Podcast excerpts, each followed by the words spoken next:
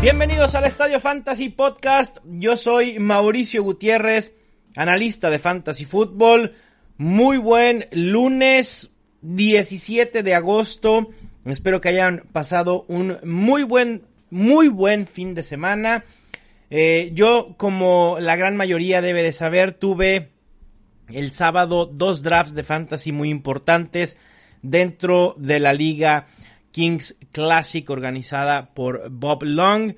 Si aún no saben a qué liga me refiero, vayan al episodio anterior siguiente y ahí durante la introducción del podcast hablo profundamente de esta liga, explicar de qué trata, cómo surge, qué formato tiene, etcétera.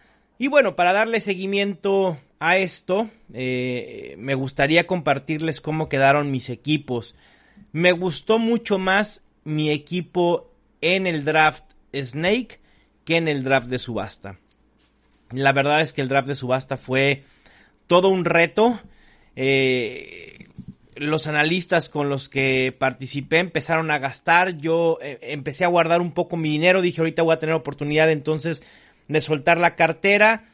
Eh, pero al final no, no me encantó cómo, cómo, gasté, cómo quedó el equipo. No es un mal equipo, eso sí lo, lo debo de decir.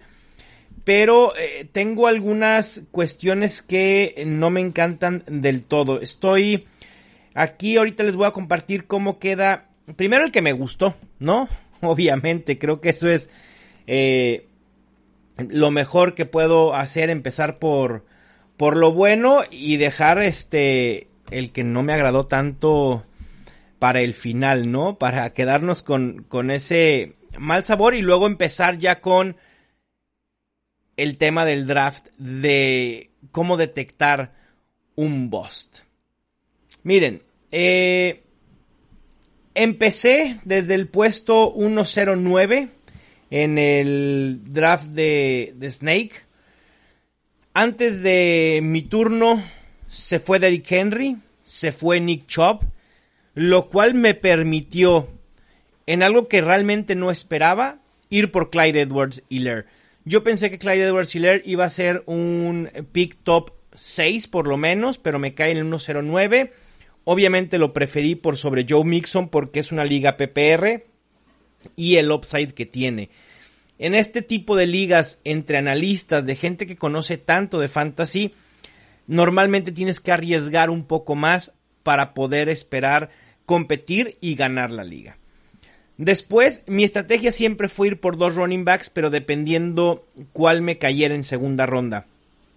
Eh, al ser una liga de 14, eh, preví que a lo mejor no me caería algún corredor de mi agrado en ese momento y que tendría que ir con un receptor. Pero no fue así. Eh, después de Clyde Edwards se fue Joe Mixon, se fue Kenyan Drake, se fue Miles Sanders, se fue Austin Eckler, que era quien yo creí que me iba a caer en la segunda ronda. Eh, se fue George Kittle, se fue Julio Jones, se fue Josh Jacobs y después fue mi turno y estaba ahí Aaron Jones. A pesar de que yo he dicho que hay que evitar a Aaron Jones, la realidad es que él era el único corredor que hubiera podido considerar en este momento. Y si no hubiera sido Aaron Jones, me hubiera tenido que conformar en tercera ronda con running backs como Melvin Gordon, de Andre Swift, Devin Singletary. Los corredores se fueron pronto, muy, muy rápido. Y era de esperarse. Y sobre todo en una liga de 14 era complicado. Así que decidí ir con Aaron Jones, que me parece que además no está fuera de su ADP, lo consigo como el running back 12 o 13, me parece que está a buen costo. Después de hacerme de mis dos running backs, decidí ir fuerte por receptores. Es una liga en la que se utilizan tres wide receivers y además tenemos tres posiciones de flex.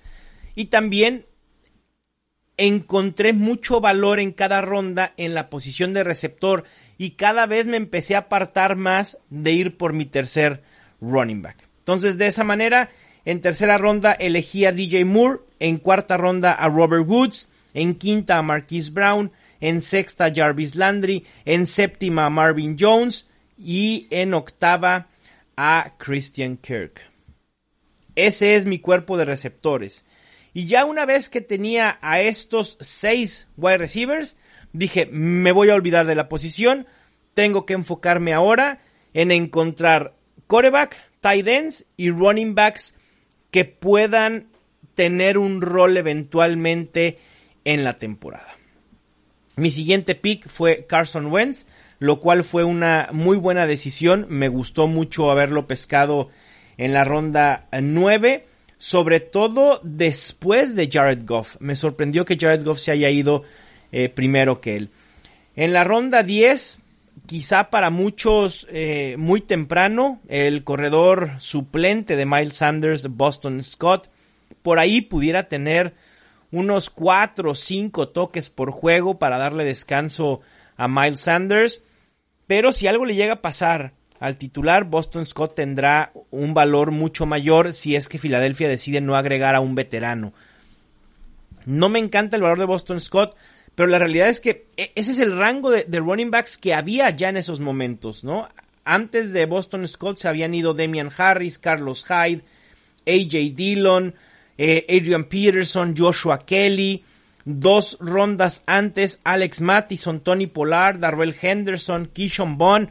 Eh, es lo que les digo, ya en la ronda 10, de verdad estábamos hablando de, running backs muy profundos y los tenía que tomar porque si no, entonces iba a estar todavía mucho más precaria mi situación de mi tercer corredor.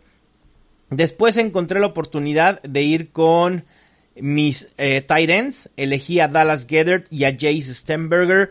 Probablemente un error que pudiera destacar en este draft es que me esperé mucho para elegir a, a tight end. Probablemente en la ronda 8 en vez de Christian Kirk, probablemente pude haber ido por un tight end como Austin Hooper, como TJ Hawkinson, como John Smith. Pero bueno, eh, decidí que había más valor en la posición de receptor y me esperé. Y termino con Dallas Gethert en la onceava y Jace Stenberger en la doce. Después selecciona Giovanni Bernard. En la ronda 14, mm, de manera muy extraña, veo a Tom Brady disponible. Y dije, ok, eh, muchísimo valor ahí. Tom Brady podría terminar como top 10. Pero también dije, ok, Carson Wentz eh, normalmente se lesiona en algunas ocasiones. Tom Brady con la edad me genera dudas.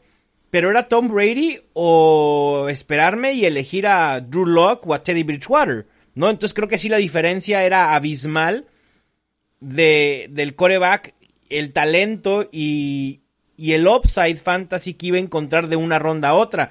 Así que me, me, la jugué y fui con Tom Brady en la ronda 14, que fue nuestra penúltima, antepenúltima eh, ronda. Después, eh, Benny Snell, el corredor de Pittsburgh, creo que con lo que se está diciendo de Jalen Samuels, que puede ser cortado, Benny Snell y McFarland pudieran establecer un comité en caso de que algo le sucediera a James Conner. Ya son nombres muy, muy eh, profundos que normalmente en una liga de 12 eh, con kickers y defensas no los vas a considerar, pero en esta liga no hay ni kicker ni defensa y es de 14.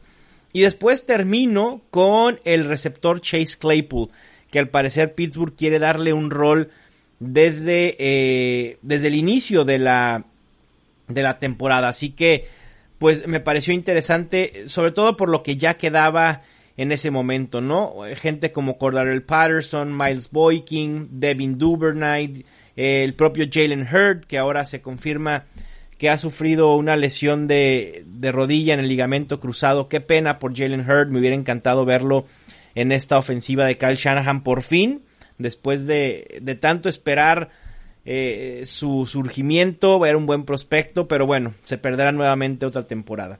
En cuanto al draft de subasta, aquí eh, voy a platicárselos de, de diferente manera, no como fui pujando por mis jugadores, sino tal cual como queda mi equipo titular y el costo eh, que pagué por ellos.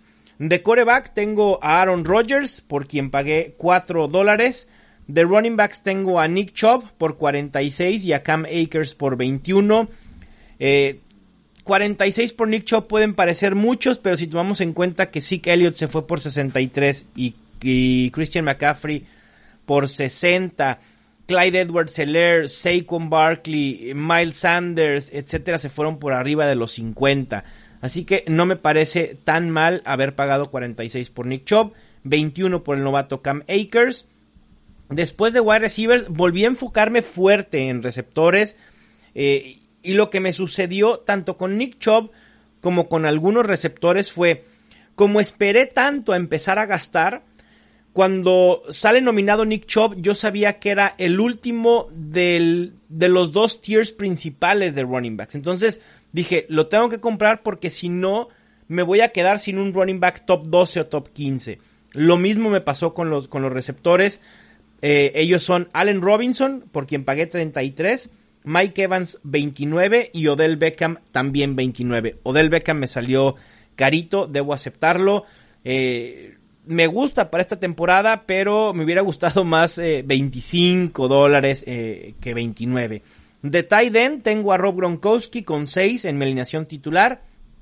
Y mis flex son Karim Hunt por 24. Es decir, he asegurado a todo el backfield de Cleveland y también a su receptor principal en una liga y en la otra tengo al otro, a Jarvis Landry. Eh, parece ser que he apostado demasiado por Cleveland este año, pero bueno, no me preocupa tanto. En el de subasta sí, porque tengo tres elementos de los Browns, pero bueno, a, ver cómo resulta. Y después de Karim Hunt, se me acabó el dinero. Y al acabarse el dinero, tuve que eh, llenar mi alineación titular y mi banca con puros elementos de un dólar. Entonces, e, en mi, mis otros dos flex son Robbie Anderson con uno y AJ Dillon con uno.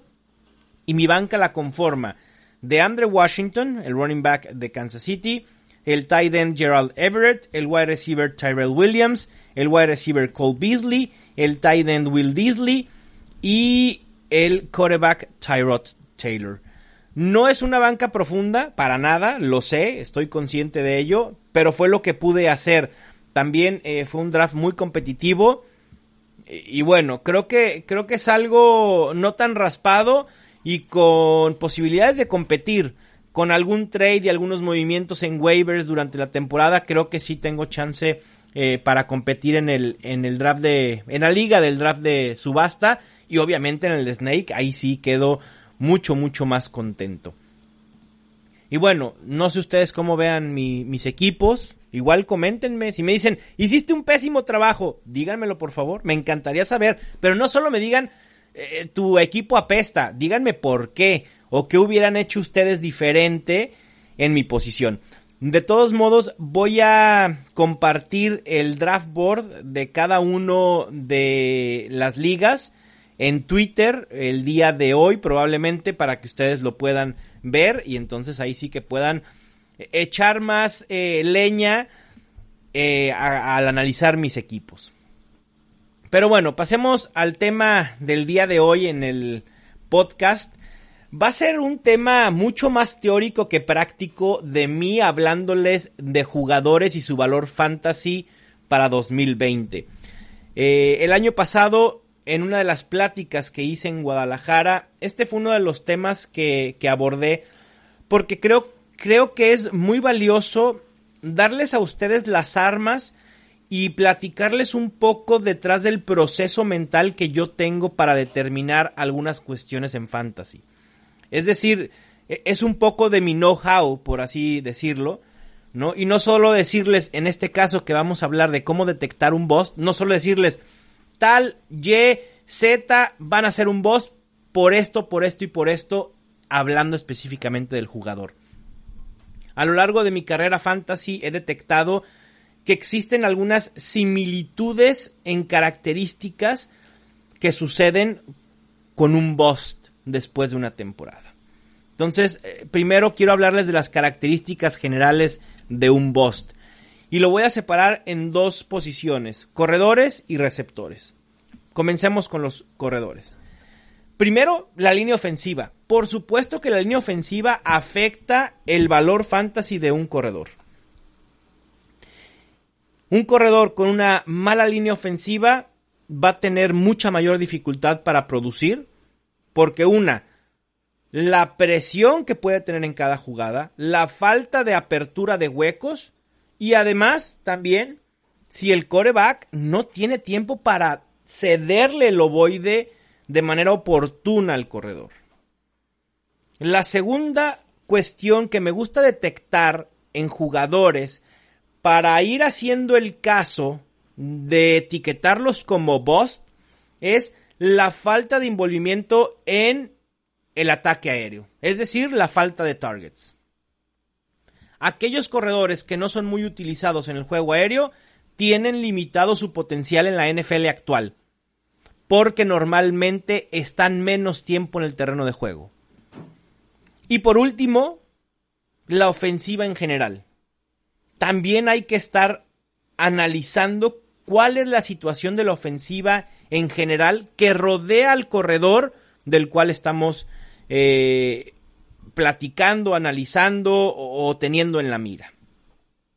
Hay que identificar malas ofensivas porque las malas ofensivas tienen una expectativa mucho menor de anotar frecuentemente. Y con una expectativa baja de touchdowns, obviamente esa expectativa baja también permea al corredor. Y la ofensiva general puede ser debido a la falta de, armas aéreas en general o de talento global, o puede ser también por una situación en la posición de coreback. En los últimos cinco años hemos tenido muchos busts en la posición de corredor. Me voy a enfocar en aquellos seleccionados en rondas 1 o 2 de draft de fantasy que tengan que hubieran tenido al menos 10 juegos jugados, excluyendo lesiones y holdouts. Me parece que eso es correcto, porque una lesión no se puede tomar en consideración para decir que un jugador fue un bust. El tema del holdout de Le'Veon Bell, eh, creo que tampoco, porque al final de cuentas bust es alguien que no puede demostrar su talento en la cancha, en el terreno de juego, pero estando en el terreno de juego, ¿me explico? Y para ser considerado bust es que haya terminado 10 lugares abajo del ADP en el que fue seleccionado.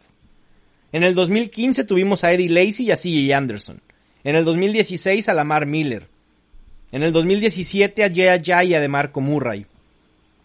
En el 2019 James Conner y David Johnson. Y en el 2000 también a Le'Veon Bell, 2019. Y, y si nos ponemos a indagar un poco más al respecto de la situación de cada uno de estos jugadores, vemos que se repite el mismo patrón en la mayoría. Eddie Lacy, una temporada muy mala en 2015 por parte de los Packers. Eddie Lacy eh, inefectivo, sin ser utilizado por aire. Lamar Miller, lo mismo, en un año terrible para los Texans con Brock Osweiler. En el 2017, Jay Ajay, que pasó de Miami con Adam Gase, luego a Filadelfia, ya no pudo establecerse como una opción fantasy debido a estos cambios ofensivos. De Marco Murray con los Titans compartió acarreos con Derrick Henry y, tampoco pudo producir. En el 2019 James Conner, piensen ustedes, la ofensiva de Pittsburgh el año pasado, terrible, una cuestión eh, complicadísima. Era imposible que James Conner hubiera podido producir por más efectivo y más talentoso que hubiera sido el jugador. También obviamente lo limitaron las lesiones, pero al final eh, sí pudo estar en el terreno de juego estos 10 juegos. David Johnson, aquí no, no fue un tema de ofensiva, creo que David Johnson pudiera ser la excepción, porque a pesar de que cumple con el, el, con el requisito de tener 10 juegos jugados, David Johnson estuvo lesionado la mayoría de ellos. Entonces, eh, pudiéramos poner un asterisco a, David Johnson y a Le'Veon Bell, bueno, pues la ofensiva de los Jets. Se les dijo, se les advirtió. De hecho, justamente el año pasado, en esa de las pláticas en Guadalajara, al hablar de cómo detectar un boss, hagan de cuenta que la imagen principal era Le'Veon Bell. Y la gente me decía, pero es que Le'Veon Bell es uno de los running backs más talentosos en la NFL. Le dije, sí, pero está en una de las peores situaciones en las que puede estar en una ofensiva que no carbura y que no veo cómo vaya a carburar, con un coach que suele utilizar espantosamente a sus corredores como Adam Gaze. Y sucedió, Le'Veon Bell fue un bust. Y este año, a pesar de que se está yendo de manera ya de, con descuento, tomando en cuenta esto como el running back 16, 17, aún así a mí me cuesta trabajo seleccionarlo. En cuanto a los candidatos para este año para ser etiquetados boss, recuerden que solo me voy a enfocar en aquellos que están siendo seleccionados en primera y segunda ronda. Me cuesta trabajo detectar algunos. Me llama poderosamente la atención Josh Jacobs. Es una situación similar a la de Le'Veon Bell, obviamente eh, dimensionado de manera diferente, ¿no? Lo, de Josh Jacobs la ofensiva no es tan terrible como la que tenía Le'Veon Bell el año pasado. Josh Jacobs, que está apenas iniciando su carrera en la NFL y que cuenta con un talento puro para ser un running back excepcional. Sin embargo, sabemos que Las Vegas no va a estar rankeado entre las mejores 10 ofensivas de la temporada, quizá ni siquiera en las mejores 15. A pesar de la llegada de Henry Rocks y de Lynn Bowden y de Brian Edwards, Darren Waller. Es complicado apostar en que sea una ofensiva prolífica. Entonces ahí están. Dos alertas ya sobre Josh Jacobs. La falta de utilización en el juego aéreo, la ofensiva en general. Y listo. ¿No? La situación de coreback también la pudiéramos añadir. Derek Carr no es uno de los, ni siquiera uno de los mejores 20 corebacks en la NFL. Ahí está Marcus Mariota. ¿Podrá eh, pelear Mariota eventualmente por tiempo de juego? Entonces, son alertas que tengo con Josh Jacobs que me preocupa. Me parece que puede terminar siendo un pick seguro a mediados, finales de segunda ronda. Pero eh, antes de eso yo trataría de evitarlo. Y el otro que pudiera mencionar es Nick Chubb. Aunque, híjole, también es una cuestión en la que el talento ahí está, se puede percibir, sabemos que Nick Chubb es un running back muy talentoso, probablemente entre los cinco corredores más talentosos en la NFL, pero también tiene alertas, creo que menores a las de Jacobs. Nick Chubb deberá estar en una mejor situación de la que estuvo el año pasado, e incluso el año pasado en una mala situación pudo producir. Karim Hunt, la presencia de Karim Hunt sin duda limita un poco el potencial de Nick Chubb. Yo he dicho que si Karim Hunt no estuviera en el equipo, probablemente Nick Chubb debería ser considerado un running back top 8 o top 5. Eh, top 5 probablemente no, pero top 8 o top 7 sin duda alguna. Karim Hunt cumple un rol muy diferente, es decir, puede ser un complemento de Nick Chubb, tampoco lo limita tanto, pero al final de cuentas le va a quitar oportunidades sobre todo por aire como pasó el año pasado después de que Karim Hunt eh, termina su suspensión y regresa en la semana 10.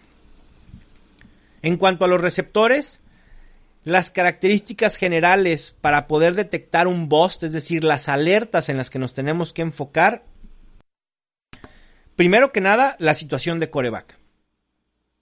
Los receptores ligados a buenos corebacks suelen producir mejores números fantasy hace toda la lógica del mundo. Hay muchísimas excepciones, ¿eh? No me malinterpreten. Lo vimos el año pasado con Chris Godwin y Mike Evans. James Winston no es un buen coreback.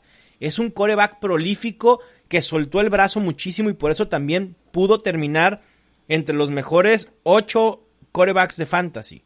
Pero no es un buen coreback. La realidad es que los datos sí arrojan que existe una correlación en el éxito fantasy entre el coreback y el wide receiver. Pero insisto, hay excepciones. Y también, al igual que como sucede con los running backs, hay que estar pendientes y saber cuál es la situación de la ofensiva en general. Hay que identificar malas ofensivas con poca expectativa de anotar frecuentemente. Eso es bien importante y a veces no nos detenemos a pensarlo o lo damos por sentado, ¿no? Ustedes vean el top 10 de wide receivers este año y díganme cuál de ellos no está en una ofensiva prolífica per se. Michael Thomas está. Davante Adams es el número uno y el talento y ligado a Aaron Rodgers, no hay ni que pensarle. Tarek Hill, ni se diga. De Andre Hopkins con Arizona, por supuesto. Julio Jones con Atlanta, obvio. Chris Godwin y Mike Evans, esperamos una situación similar en que Tom Brady pueda hacer una ofensiva prolífica de este equipo. Probablemente la excepción esté en Detroit con Kenny Golladay. A Mari Cooper con Dallas lo está. Sin embargo, a mí me preocupa a Mari Cooper por otras cuestiones, por diversificación. De hecho, a Mari Cooper no entra en este molde de bust. A Mari Cooper debe ser considerado un bust como un wide receiver top 10 por otras razones de las cuales no voy a hablar en este momento. Adam Thielen con Minnesota, lo mismo, no es una ofensiva tan prolífica, pero tiene un rol muy específico que pudiera eh, producir y que ya lo ha hecho en, el, en el pasado. Allen Robinson, lo mismo, y DJ Moore igual, ¿no? Pero bueno, regresamos al tema. Es situación de coreback y ofensiva general. En los últimos cinco años, les voy a dar algunos nombres de wide receivers que han quedado a deber y que han sido catalogados como bust en fantasy football. En el 2015, Randall Cobb. En el 2016, DeAndre Hopkins recibiendo pases de Brock Osweiler. Allen Robinson recibiendo pases de Blake Bortles. Que también Allen Robinson ha sido la regla y ha sido la excepción.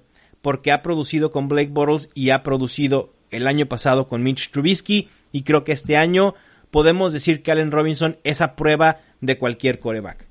Brandon Marshall en el 2016, atrapando pases de Ryan Fitzpatrick. Alshon Jeffrey en Chicago, recibiendo pases de Jay Cutler y Brian Hoyer. En el 2017 tenemos a Mike Evans y a Mari Cooper, que son dos excepciones. Ahí sí no me explico cómo es posible que hayan sido bust ese año. Estaban en muy buena situación. Tampa Bay y Dallas fueron ofensivas prolíficas.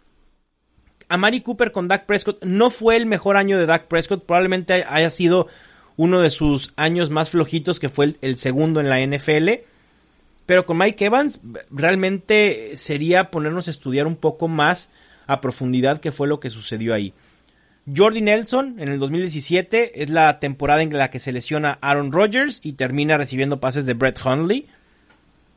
¿No? En el 2019 Davante Adams que aquí creo que eh, me parece injusto tenerlo como boss. Al final de cuentas fue uno de los wide receivers más productivos en puntos fantasy por juego, pero pasó algún tiempo lesionado y eso limitó obviamente sus números totales. Juju Smith-Schuster me parece que es el ejemplo más claro de cómo eh, la situación de coreback y la ofensiva en general permea en el valor fantasy de un jugador. Recordemos quiénes fueron los corebacks de Pittsburgh el año pasado. Recordemos cómo estuvo la ofensiva general de Pittsburgh en 2019. Además de que a Juju Smith-Schuster se le dio un rol probablemente para el cual no estaba listo. Y, y, con todas estas cuestiones que había a su alrededor, fue dramático. De verdad, fue un dolor de cabeza Juju Smith-Schuster el año pasado. Sobre todo para aquellos que lo seleccionaron en primera o segunda ronda eh, llegaba el momento que no sabías qué hacer, si dejarlo en la banca, si soltarlo, si tradearlo por lo que fuera. Julius Smith-Schuster va a estar en una mejor situación que la que estuvo el año pasado, sin duda, con Ben Roethlisberger y jugando en el slot, pero de todos modos hay cuestiones que me preocupan. Tyrek Hill, que también creo que sería injusto eh, ponerlo como bust. Él, tuvo situaciones eh, que le afectaron, no pudo, no pudo estar en los 16 juegos, añadir que tampoco Pat Mahomes pudo estar en algunas semanas. Entonces yo, yo lo quitaría y lo descartaría como Bost. Y después Odell Beckham, ¿no? Que apostábamos mucho por una temporada prolífica en general por parte de Cleveland y no fue así, fue todo lo contrario, fue terrible. Y Odell Beckham obviamente sufrió en su producción fantasy debido a una muy mala ofensiva en general de los candidatos para 2020 a, ser bust, hay muy pocas opciones y no porque haya pocos wide receivers que cumplan con estas características, sino porque en este episodio me he enfocado en jugadores seleccionados en ronda 1 y 2. Y a como está la ADP en estos momentos, solo 6 receptores están siendo seleccionados en ronda 1 y 2. Es impresionante la cantidad de corredores que están siendo seleccionados en este rango. Los seis receptores que están siendo seleccionados son Michael Thomas, Davante Adams, Tyrek Hill, DeAndre Hopkins, Julio Jones, Chris Godwin Y si queremos meter a Mike Evans porque está siendo seleccionado en el 301, ok, lo ponemos. Serían 7. Y me cuesta trabajo de verdad nombrar a alguien que pueda ser boss de estos. El candidato principal, y no sé si vaya a suceder, pudiera ser de Andre Hopkins. Y no por ofensiva y no por coreback, sino por una situación de cambio de equipo. ¿No? Ya hemos hablado mucho de, cómo puede afectar al jugador llegar a una nueva ofensiva en una temporada o temporada baja acortada con poco tiempo para crear química con el coreback, etcétera, ¿no? Entonces, de Andrew Hopkins pudiera ser un receptor seleccionado en el top 5 que acabe como un wide receiver 2 sólido, sí. La verdad es que sí, pero el talento es imposible colocarlo más abajo de, de wide receiver 8, ¿no? Y el otro sería el colado, Mike Evans. Me parece que la llegada de, Tom Brady al que más afecta es a, Mike Evans. Y, no quiero decir que lo afecta como para descartarlo por completo en un fantasy. Pero sí limita su potencial. Porque el fuerte de Mike Evans es el pase profundo. Tom Brady ya no tiene el brazo de antes. Eso es real. A los 43 años es muy complicado. Le beneficia a Chris Godwin, por supuesto. Pero bueno, ahí está la teoría sobre qué hacer en general ¿no? De manera rápida para detectar un bust. Y a veces, lo que decía, a veces no dimensionamos lo importante que es apostar por jugadores en buenas ofensivas. Obviamente es imposible hacer un draft apostando por puros jugadores con buenas ofensivas. A veces vamos a tener que voltear a ver a Preston Williams de Miami. A veces vamos a tener que voltear a ver a quién les gusta. A DJ Chark de Jacksonville a Terry McLaurin de Washington, porque son excepciones y son las principales armas ofensivas, es decir, eh, el alma ofensiva de sus equipos, ¿no? Entonces, hay excepciones, pero, insisto, la importancia de fijarnos en buenas ofensivas y de apostar por ellas es enorme. Les voy a compartir el porcentaje de jugadores que han terminado como top 10 en puntos fantasy totales en su posición desde 2014 jugando para equipos con récord ganador ese año. En los corebacks, 72%. Running backs, 52%. Wide receivers, 54%. Como los running backs y los wide receivers son el alma también del fantasy, aquí se vuelve realmente un volado con una ligera ventaja de probabilidad apostando en running backs y wide receivers en buenas ofensivas. En tight ends el porcentaje es de 63%. Creo que queda claro que sobre todo en la posición de corebacks y tight ends hay que buscar jugadores en los que creamos estarán en ofensivas prolíficas y en equipos que tendrán récord ganador ese año. Si ustedes no se quieren poner a hacer la proyección de ganados y perdidos de cada equipo, es muy fácil.